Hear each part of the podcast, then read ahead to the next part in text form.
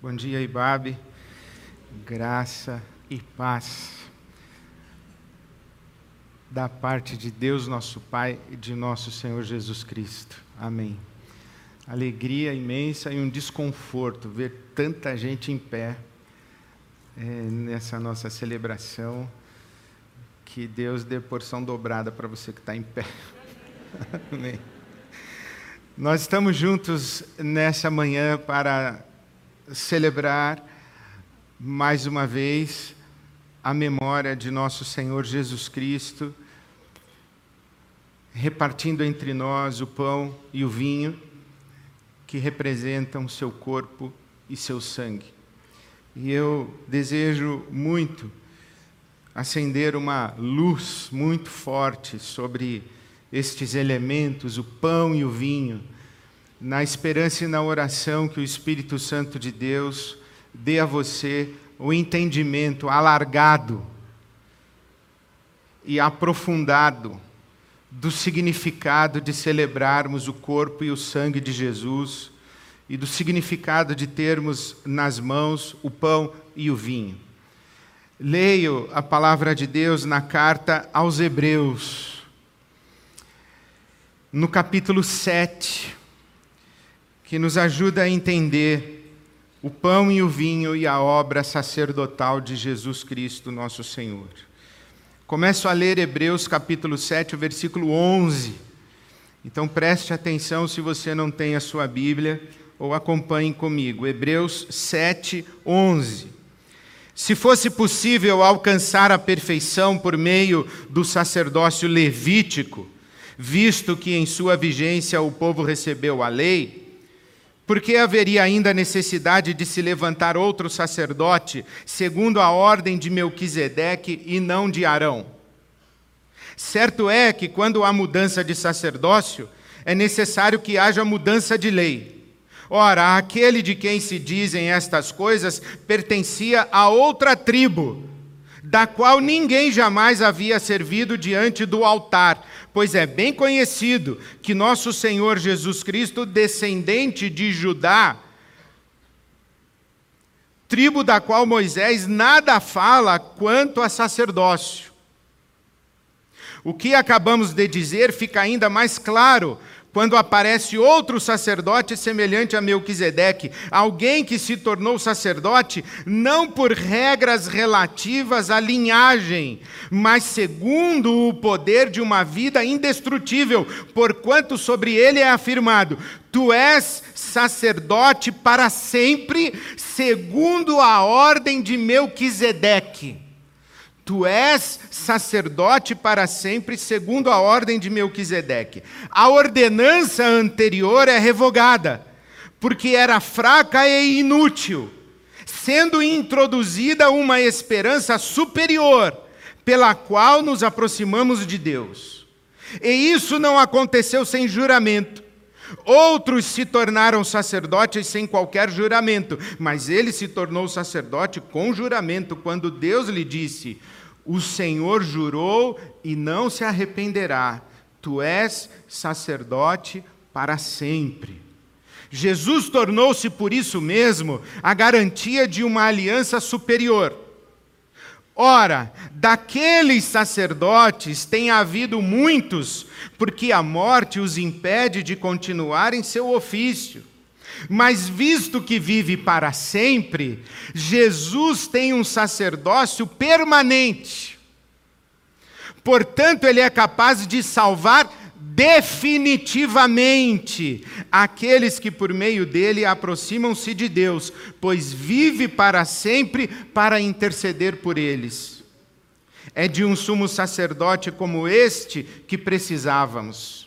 Santo, inculpável, puro, separado dos pecadores, exaltado acima dos céus. Ao contrário dos outros sumos sacerdotes, ele não tem necessidade de oferecer sacrifícios dia após dia, primeiro por seus próprios pecados e depois pelos pecados do povo.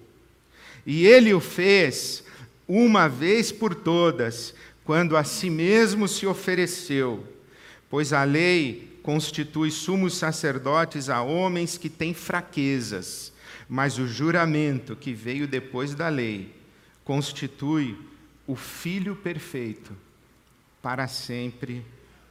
Amém. Você sabe que toda a estrutura religiosa de Israel estava baseada no templo, nos sacrifícios oferecidos pelos sacerdotes, que ofereciam cordeiros, animais, o sangue dos animais a Deus, numa referência e numa memória aquele sacrifício do cordeiro no Egito, quando o povo de Israel foi liberto pelas mãos de Moisés, e um cordeiro foi morto, e o sangue do cordeiro foi pintado nos umbrais das portas e janelas de todo o povo hebreu no Egito. E todos saíram rumo à terra de Canaã. Assim nasce a celebração da festa da Páscoa. Anualmente, os sacerdotes ofereciam sacrifícios e todo o povo de Israel celebrava a Páscoa, baseada no sangue de um cordeiro. Até que Jesus entra em cena e João o Batista aponta para Jesus, dizendo: Eis o Cordeiro de Deus que tira o pecado do mundo. Por causa dessa tradição da celebração da Páscoa e dessa estrutura religiosa, templo, sacerdotes, sacrifícios, que Deus separa do meio do seu povo, entre as doze tribos de Israel, uma tribo, a tribo de Levi. A tribo de Levi, quando o povo de Israel toma posse da terra de Canaã, a tribo de Levi não recebe uma porção de terra. A terra de Canaã é dividida em onze partes. Eram doze tribos, mas a terra foi dividida em onze partes, porque a tribo de Levi não recebeu terra, a tribo de Levi foi separada por Deus para o exercício do sacerdócio. Todos os sacerdotes em Israel todos aqueles autorizados à oferta de sacrifícios no templo eram da tribo de Levi. A carta aos Hebreus é escrita para dizer que Jesus é um sacerdote completamente diferente dos sacerdotes da tribo de Levi. Primeiro, porque os sacerdotes da tribo de Levi morriam. E eles não podiam continuar o seu ofício. Eles eram sucedidos constantemente. Segundo, porque eles ofereciam sacrifício a Deus, primeiro pelos seus próprios pecados, e depois pelos pecados do povo. E terceiro, porque eles ofereciam sacrifícios todo ano, repetidamente. Então vem o autor da carta aos Hebreus e diz que Jesus, o verdadeiro Cordeiro de Deus que tira o pecado do mundo, é um sacerdote superior a todos os sacerdotes de Israel, a todos os sacerdotes de Levi, a todo o sacerdócio levítico, porque oferece um sacrifício só, de uma vez para sempre, e, portanto, pode salvar definitivamente aqueles que invocam o seu nome. E ele é um sacerdote para sempre. Jesus é o sacerdote perfeito. Não apenas porque oferece o sacrifício perfeito, mas porque ele também é a própria oferta sacrificada. Tanto que na tradição cristã se diz que o sacrifício que Jesus faz não é tanto um sacrifício ou um alto sacrifício, mas é muito mais um dom, um dom de si. Jesus não oferece a si mesmo a Deus forçado, coagido, obrigado, contrariado, ele o faz voluntariamente. Jesus diz: A minha vida ninguém tira de mim, eu de mim mesmo a dou. Então Jesus é o sacerdote perfeito. Mas surge em Israel uma discussão. Temos um problema. Sacerdote tem que ser da tribo de Levi, e Jesus é da tribo de Judá. Jesus não pode ser sacerdote. Ele é um sacerdote que está usurpando uma função. Ele é um sacerdote que está se autonomeando sacerdote. Ele é um sacerdote não legítimo, desautorizado. Ele é um sacerdote cujo sacerdócio não tem validade diante de Deus, cuja oferta não está validada e não pode ser aceita por Deus, porque Deus só aceita oferta que é sacrificada por um sacerdote dentro da linhagem de Levi, o sacerdócio levítico. E então o autor da carta de Hebreus diz assim: é verdade, vocês têm razão. Só que Jesus não é um sacerdote mesmo da ordem de Levi. Jesus é um sacerdote da ordem de Melquisedeque. A essa altura, os leitores da carta devem ter feito uma expressão semelhante à sua. E daí que quer dizer isso? Quem é esse tal de Melquisedeque? Se você nunca ouviu falar esse nome, ou se já ouviu e não sabe nada a respeito de Melquisedeque, preste atenção no que eu vou lhe falar agora. Olha como esse Melquisedeque é descrito aqui mesmo no capítulo 7 de Hebreus, no capítulo 7, versículo 1 diz: Esse Melquisedeque, rei de Salém, sacerdote do Deus Altíssimo, encontrou-se com Abraão. E você sabe, né? Você que é bom de matemática e geografia sabe que Abraão é o primeiro da linhagem de Israel. Ele é o primeiro. Abraão é antes de Moisés, é antes do sacerdócio araônico, é antes do sacerdócio de Levi. Abraão é antes do Sinai, é antes das tábuas da lei, é antes da Torá. Abraão é antes do templo, é antes da Páscoa, é antes dos sacrifícios, é antes de tudo. Abraão é o primeiro. Que Deus diz: De ti farei uma grande nação. Então, Abraão é o primeiro. E o Abraão encontrou-se com Melquisedeque. Então, Melquisedeque é antes de Abraão. Ok? Então, diz aqui no capítulo 7 de Hebreus que encontrou-se com Abraão, e Abraão lhe deu o dízimo. Abraão reconheceu a autoridade de Melquisedeque.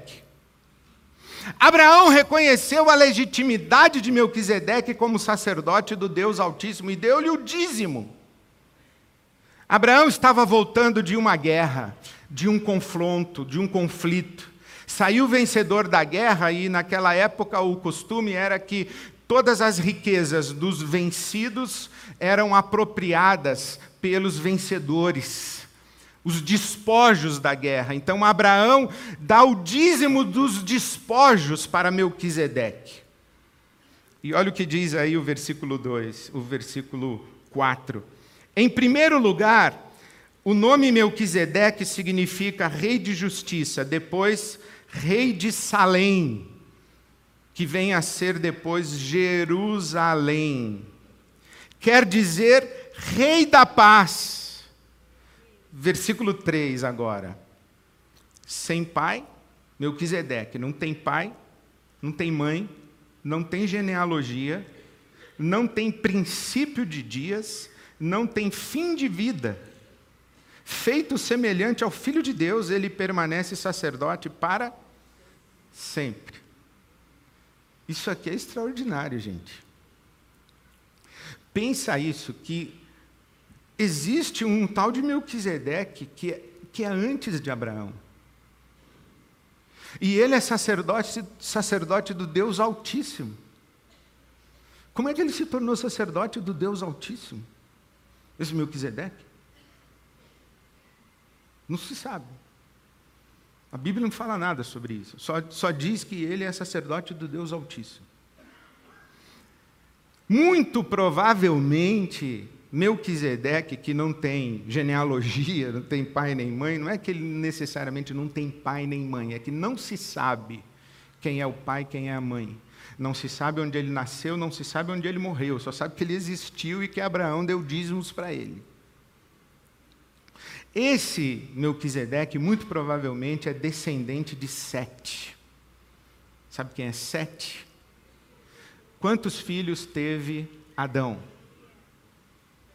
Nove. Caim, Abel e Sete. Caim, Abel e. Não, estou brincando, estou brincando. Três filhos.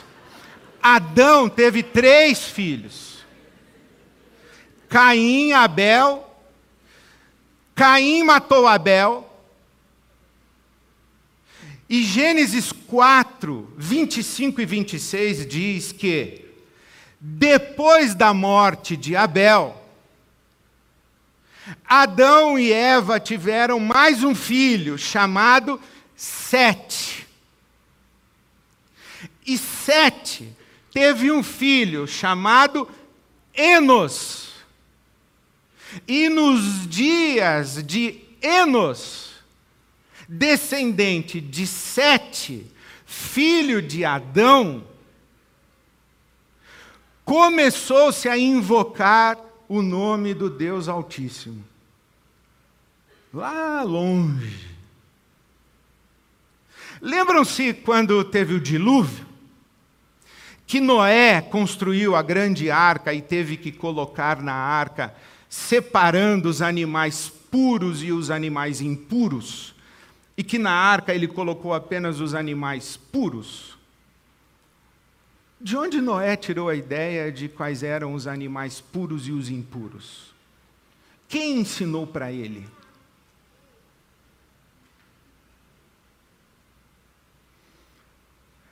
Na tradição de Israel se diz que Deus tinha uma linhagem de sacerdotes, sacerdotes do Deus Altíssimo, que em épocas as mais remotas ensinavam o povo a invocar o Deus Altíssimo, que era conhecido e chamado como El Elion. Um desses sacerdotes, e talvez o, o principal desses sacerdotes, dessa linhagem de sacerdotes, é Melquisedeque. Essa figura misteriosíssima que aparece pela primeira vez em Gênesis capítulo 14, que eu vou ler para você agora. Gênesis 14, versículo 17. Voltando a Abraão da vitória sobre Kedorlaomer, Olha, quem está grávida e deseja um nome bíblico, Kedorlaomer. A Bíblia é impressionante, né, gente? Voltando a Abraão da vitória sobre Kedorlaomer e sobre os reis que a ele se haviam aliado, o rei de Sodoma foi ao seu encontro no vale de Savé, isto é, o vale do rei. Então Melquisedeque, rei de Salém e sacerdote do Deus Altíssimo, de El Elion, trouxe pão e vinho e abençoou Abraão, dizendo: Bendito seja Abraão pelo Deus Altíssimo, Criador dos céus e da terra. E bendito seja o Deus Altíssimo que entregou seus inimigos em suas mãos. E Abraão lhe deu o dízimo de tudo. Olha que lindo isso. Como é que Melquisedeque se apresenta a Abraão? Como sacerdote do Deus Altíssimo, Criador dos céus e da terra. Isso já é maravilhoso, porque ele é sacerdote do Deus dos deuses. Ele é sacerdote do Criador de, de todo o universo e de toda a realidade. Ele não é um sacerdote do Deus do mar, do Deus do fogo, do Deus do tempo, ele não é um sacerdote do Deus da fertilidade, ele não é um sacerdote do, do Deus de Israel, nem do Deus dos jebuseus, nem do Deus dos egípcios, nem do Deus dos gregos, nem do Deus dos romanos, nem do Deus dos assírios, nem do Deus dos brasileiros. Ele não é sacerdote do Deus dos budistas, que talvez não tenham Deus. Ele não é sacerdote do Deus do Islã, do Deus do judaísmo, do Deus do cristianismo. Ele não é sacerdote dos deuses milhares do hinduísmo, ele é sacerdote do Deus Altíssimo, do Criador dos céus e da terra. Ele não se apresenta a Abraão em nome de uma tradição religiosa. Ele não se apresenta a Abraão em nome de um templo. Ele não se apresenta a Abraão em nome de um ritual. Ele não se apresenta a Abraão em nome de uma doutrina, ele não se apresenta a Abraão em nome de um código moral, de uma lista de mandamentos, sejam 10 ou 613. Ele se apresenta a Abraão como sacerdote do Deus Altíssimo. E o que ele traz para Abraão? Pão e vinho. Pão e vinho. não é uma refeição, é um cerimonial. Com pão e vinho, porque com pão e vinho Melquisedeque abençoa Abraão. Bendito seja Abraão pelo Deus Altíssimo. A essa altura, nós estamos em Gênesis 14, hein? Quando foi que Abraão foi chamado por Deus em Gênesis 12? Quando Abraão se encontra com Melquisedeque, ele já sabia que Deus havia lhe prometido fazer dele uma grande nação. E que nessa grande nação seriam benditas todas as famílias da terra. Mas ele, Abraão, reverencia Melquisedeque, reconhece sua autoridade, oferece-lhe os dízimos e se submete à autoridade do sacerdote do Deus Altíssimo Melquisedeque, que não sabemos de onde veio, para onde foi, quem é seu pai, sua mãe, onde nasceu, onde morreu e se morreu. Apresentado em Hebreus como semelhante ao Filho de Deus Melquisedeque aparece de novo na Bíblia no Salmo 110, o versículo 4, quando o rei Davi está falando do Messias e diz que o Messias seria sacerdote para sempre, segundo a ordem de Melquisedeque. Jesus incorpora isso. Jesus sabe disso quando está discutindo com os líderes religiosos da sua época, os sacerdotes de sua época, os levitas de sua época, Jesus diz assim: vocês são mentirosos. O pai de vocês é o diabo, pai da mentira, porque vocês são mentirosos. E eles dizem: o nosso pai é Abraão. E ele diz: não é não. Eu fui reverenciado por Abraão. Abraão me viu. Oi, como assim Abraão viu você? João capítulo 8. Jesus diz: Abraão me viu. E eles disseram: Mas como assim Abraão viu você? Você não tinha nem nascido. E Jesus diz: Antes de Abraão, eu sou. Antes de Abraão, eu sou. João 8, 58. Antes de Abraão, eu sou. Então vem o autor de Hebreus e diz que Jesus é sacerdote segundo a ordem de Melquisedeque. Melquisedeque, que é antes de Abraão, que é antes de Moisés, que é antes de Davi, que é antes de Levi, que é antes de todo mundo. E que celebra Melquisedeque com Abraão com pão e vinho. O que é que Jesus escolhe para celebrarmos em seu nome? Pão e vinho. Sabe que os sábios de Israel construíram uma grande e linda tradição que eles chamam de Kiddush. Quando o povo se reúne para celebrar a Páscoa, antes da refeição da Páscoa, eles fazem o cerimonial do Kiddush, com pão e vinho. Ou com vinho, e eles oram agradecendo a Deus o fruto da videira, e na falta do vinho, o pão. E eles oram agradecendo a Deus o pão que é fruto da terra. Antes da Páscoa, eles fazem o kiddush, com pão e vinho. O básico, o simples, o pão e o vinho. Na linhagem do povo de Israel, na linhagem bíblica, pão e vinho é o elementar, é o que se tem em toda mesa, é o mínimo que se tem: pão e vinho.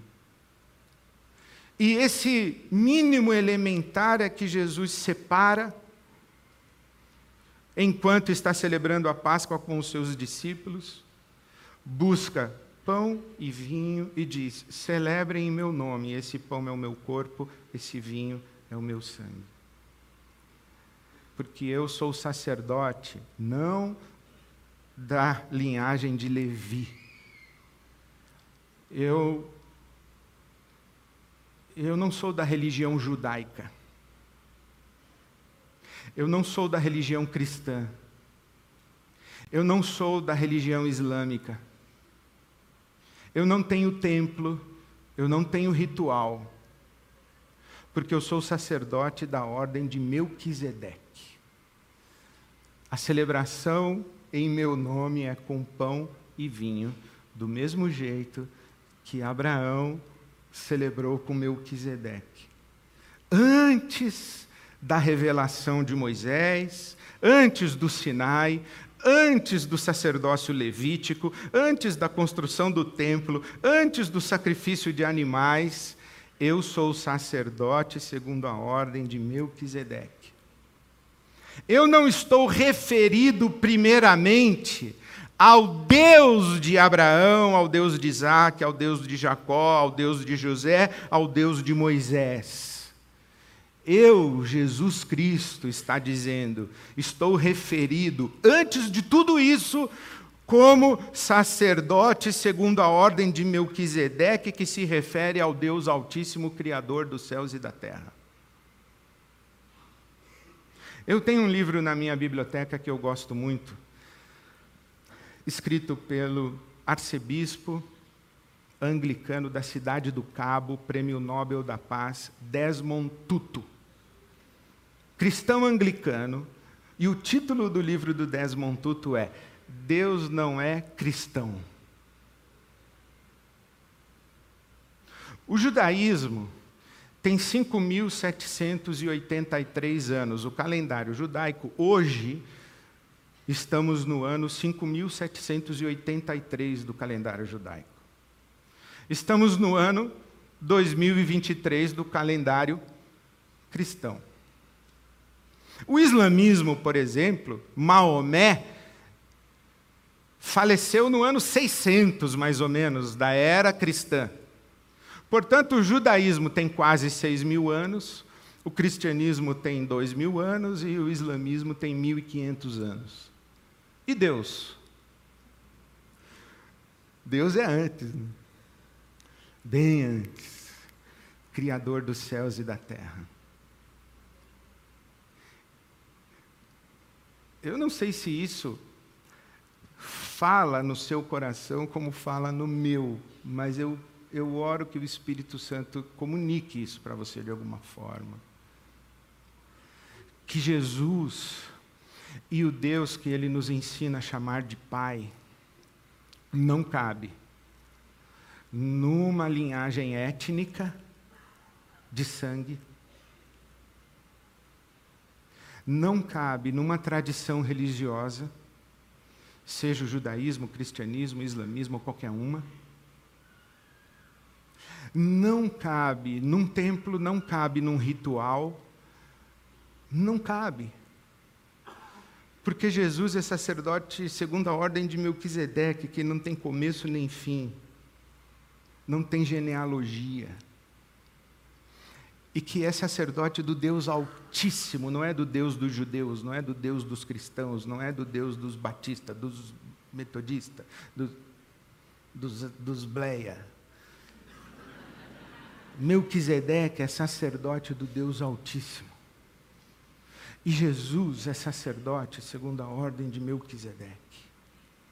E a celebração em nome de Jesus é com pão e vinho. O básico, simples. Nem todo mundo em Israel tinha acesso ao templo. Nem todo mundo em Israel tinha acesso ao sacrifício. Nem todo mundo em Israel sequer tinha um animal para oferecer em sacrifício, nem todo mundo em Israel podia ser sacerdote. Mas todo mundo em Israel tinha na mesa o pão e o vinho, e poderia celebrar em nome do Deus Altíssimo o sacerdócio segundo a ordem de Melquisedeque. Eu acho isso maravilhoso, porque para mim sempre foi e é um incômodo muito grande eu enxergar Deus confinado num lugar, num, numa, numa religião, numa doutrina, num templo, num povo, num sobrenome, sabe? Ele é o Criador dos céus e da terra. Ele é o Elion, ele é o Deus Altíssimo. E quando hoje eu tomo nas mãos o pão e o vinho, quando hoje eu tomo nas mãos o pão e o vinho, eu estou celebrando não um ritual da minha religião, porque eu estou celebrando segundo a ordem de Melquisedeque. O sacerdote que, que ofereceu esse, esse corpo e esse sangue, esse dom de si, Jesus Cristo, nosso Senhor, é o Filho do Deus Altíssimo, que nos leva para fora desse ritual, para fora dessa autoridade que é o pastor, o bispo, o apóstolo, o sacerdote, o, o padre, o arcebispo, o pai apóstolo, a tia, a avó da oração, a profetisa, sei lá quem, o papa. Jesus nos leva para fora desse ritual, para fora da autoridade da casta religiosa, que fica dizendo que tem uma cobertura para a sua vida, que esse negócio, quem cobre é boi, pessoal. Cobertura é coisa de gado. Nós não temos cobertura espiritual. Nós somos filhos e filhas de Deus, do Deus Altíssimo. Então Jesus nos leva para longe desse ritual, para longe dessa casta de sacerdotes, para longe de um templo, para longe ou para fora. Para fora de uma tradição religiosa, para fora, para fora, e nos leva para onde? Para a vida para celebrarmos o Deus Altíssimo. Jesus é o sacerdote da ordem de Melquisedeque, que nos autoriza a todos, com pão e vinho nas mãos, celebrarmos a vida concedida pelo Deus Altíssimo, a vida doada no seu corpo e no seu sangue. Todos nós, em todo lugar, em todo tempo. Eu disse aqui já que toda refeição é uma Eucaristia.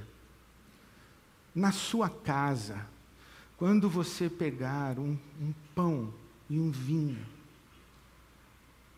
celebre em nome de Jesus Cristo, segundo a ordem de Melquisedeque, a vida doada pelo Deus Altíssimo, Criador dos céus e da terra. Toda vez que na minha casa nós brindamos uma taça de vinho, nós dizemos: Obrigado, Senhor. Obrigado pela vida. Obrigado pelo pão. Obrigado por Jesus. Obrigado pelo privilégio de te chamar de Pai. Obrigado pela tua companhia nessa mesa, pela tua presença conosco. O que duche que é feito com pão e vinho antes da celebração da Páscoa é um momento de consagração, de santificação. O que duche quer dizer isso, santificar. Santificar significa dedicar e reconhecer a presença a quem se dedica.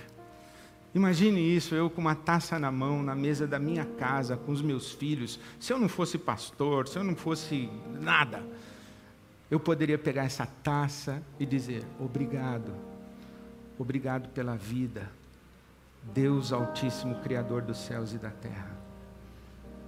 Obrigado.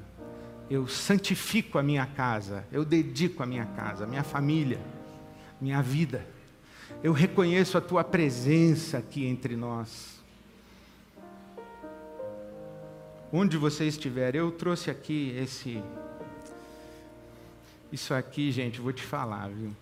Isso aqui é o máximo da sofisticação moderna, da celebração de um ritual sagrado que remonta a Melquisedeque. Olha o que. Imagina se Melquisedeque visse isso aqui, pessoal. Vou te falar uma coisa. Gotino, o que você acha? Melquisedeque é fala, Melquisedeque fala assim, meu Deus. Bom, mas é o que temos para hoje, irmãos. Aqui tem pão e vinho. Sabe por que eu peguei? Porque eu acho interessante isso, que é elemento simbólico, né? Pão e vinho é elemento simbólico. E eu fiquei pensando que simbolicamente a gente poderia colocar no bolso. E na hora em que você fosse ter uma DR com a sua esposa, com o seu marido, você tiraria do bolso, colocaria. Pá. Na hora que você fosse assinar um contrato, você tiraria do bolso. Na hora que você fosse navegar na internet, você tiraria do bolso. Na hora que você fosse mandar aquela mensagem de WhatsApp. Vida. Você é sacerdote por um acaso? É. Você está em Cristo. Você é uma sacerdotisa. Você não precisa mais de um levita. Você não precisa da cobertura de ninguém na sua vida, só de Jesus Cristo, nosso Senhor. No pão e no vinho, no corpo e no sangue de Jesus, nós celebramos a vida com gratidão. Obrigado, Senhor. Obrigado, Senhor. Eucaristia quer dizer isso, ações de graças ou ação de graças. Hoje nós celebramos gratidão a Deus, o nosso Pai, que no corpo e no sangue de Jesus nos dá vida para sempre, definitivamente, porque Jesus é sacerdote segundo a ordem de Melquisedeque. Eu encerro por aqui desejando que no seu coração você carregue sempre um pão e um vinho. E toda vez que a vida ficar confusa, nebulosa, que a relação ficar tensa, você feche os seus olhos e celebre um kiddush. Você feche os seus olhos e celebre uma Eucaristia você se lembre que a sua vida é mediada pelo pão e pelo vinho, pelo corpo e pelo sangue, e que você consagra a si mesmo as suas circunstâncias, o que você está fazendo, em nome de Jesus, o sacerdote, segundo a ordem de Melquisedeque, ao Deus Altíssimo, Criador dos céus e da terra, que nós, por causa de Jesus, temos o privilégio de chamar de Pai. Amém. Bem-vindo à mesa de Jesus Cristo, nosso Senhor.